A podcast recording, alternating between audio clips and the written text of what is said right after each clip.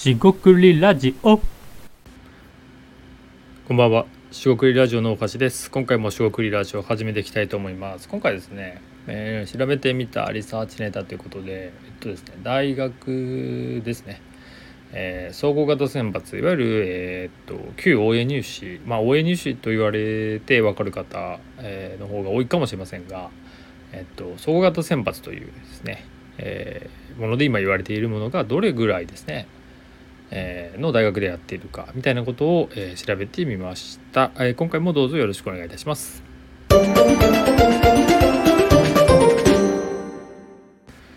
はい、四国ラジオのお橋です。えー今回ですね、えーっと総合型選抜旧 OA 入試ですね、えーがどれぐらいの大学で実施されているかということを調べてみました。こちらですね、まず、え全体ですね。まず大学です、えー短期大学除く、え4年生大学の数、えーどれぐらいか、えーあなたはお分かりでしょうか。別に分からなくてもいいんですけど。えーっと、えー国公立はですね177大学ありました、えー国立が82公立が95まあ同じぐらいですね。で私立はですね602ありました、えーつまり全部で779大学あるということなんですがえっとこの数字ですね。えー、と覚えていく必要もなくてあのえっと見てる回数が多ければまあ、えー嫌でも覚わると、えー覚えられるという感じがしています。ちなみにですね関連としてえっとこれだけ覚えるとわからないのでえっと小学校ですね、えー学校教育学校教育機関と言われているものがどれぐらいあるかっていうのを押さえておくとよくてこれ結構覚えやすくてですねえー覚える必要はないんですが 覚える必要はないんですが覚えやすい、えー小学校が2万です、えー中学校はその半分ですね。1万。高校はその半分5000なんですね、えなんでじゃあ大学がその半分で1500かというと違いましたね。その779まあ要は1000ない、えー800ぐらい。700800ぐらいで覚え,、え覚えておくといいかもしれません。覚えておく必要はないないですが、え覚えられそうな、え感じがすると。まあもちろんですね。これも調べていくと、えどれぐらいあるかなってことで全体を把握しておく上では大事かもしれません。で、まあ、本題ですね。でその大学、え779万780800ぐらいある中でその応援入試ですね。旧応援入試総合型選抜。えちなみに総合型選抜というのはあの一般選抜とか推薦入試とかねいうものと違ってえープレゼンテーションとか、えーなんか違うこう、まあ、学科試験というものもあるかないかまではちゃんと調べてませんがえっと、まあ、いわゆる、えっとペーパー試験ではないものっていうのを重視する試験、えー選抜というふうに、えー一応の理解しますあんまりそこもちゃんと調べてないんで、えーそこはすいませんと。でえっとその割合ですねえっと全体からすると、まあ、いわゆる国公立私立からすると全体全体からすると83%要は8割650人大学でやっているってまあほとんどやってますってことです。なんですけどあの大学としてはほとんどやってるんですけど実際に応援入試、まあ、いわゆる総合型選抜っていうのを、えー入学した人はほとんどの人が、まあえー入学した人ですね。合格して入学した人は私立の方かなっていうふうになります。それはデータから明確でしてえーっと国公立のですね入学者調べたんですが、まあ、これ去年のデータですね。2022ってことですかね、えー13万人入学者がいるんですが応援入試旧応援入試ですね。総合型選抜で受かった方は6733人。まあ要は5%ということで、えーすごい少ないんですよね。つまり総合型入学者のほとんどは、ま、私立の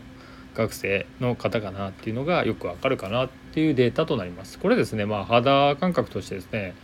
あ応援入試とかってなんか私立なものだなっていうのは昔あったんですがまあかなり時間も経ってますけれどもそんなに今でも変わらないのかなと思います。ただえーいろんな選抜、えーいろんな、えー入試方法ですねがあるのはまあいいんじゃないのかなみたいなことを思いました。で、え話のネタとしては以上なんですけどあのこれ数字ですね。リサーチする時に数字見てなんかぼーっと眺めていても面白くないんで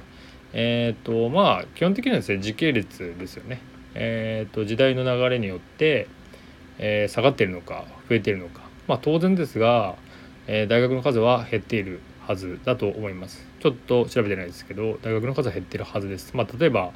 え、4年生大学が増えたっていうことは、まあ、ほとんどなくて、まあ、学部は増えてるかもしれませんが、えー、あとは、えー、と入学者ですよね。入学者も多分減っているかなと思います。これで入学者の数がですねえっと、えー、戻ったんですけど一般選抜が30万人でえっと学校推薦ですよね。22万人総合型8.4万人ということで、まあ、かなりその旧応援入試が少ないっていうねことがわかるかなと思います。でえー、っと入学者数が60万人ってことは年間60万人なんですがえ、っとこまあ今は全然時期違いますけど1月になるとですねセンター試験ですよね。今共通共通ん？共通模試？共通模試じゃないすいません、えー、共通試験、えー、なんか名前変わっちゃいましたねまた。昔のやつに戻りましたけど、えー、とそれがですね確か50万人とか、えー、もうちょっと減ったのかなと思ってるんですけど、えー、それはですね多分現役生とえっ、となんだろう。違う試験とかの、えー、数でズレが出てるのかなとか思ったりしますけどこの辺りはまたえ全体のえ大雑把な数として捉えておいて、まあ、60万人ぐらいが入学しているかなと思います。この中ではですね別にあのえー、っとやっぱり現役じゃなくて浪人してたりあと社会人学生とかも入るのか分かりませんが大学院の編入とかですよねちょっとそこの辺りまでの細かいデータになっているかは分からないところです。まただですねこの50万と60万という数字を本当にぼやっと入れておくことで、えーまあ、違う調べ物だったり、えー、何かを、えー、事象とかですね読み解く時に使えたりするかなと思ったりします。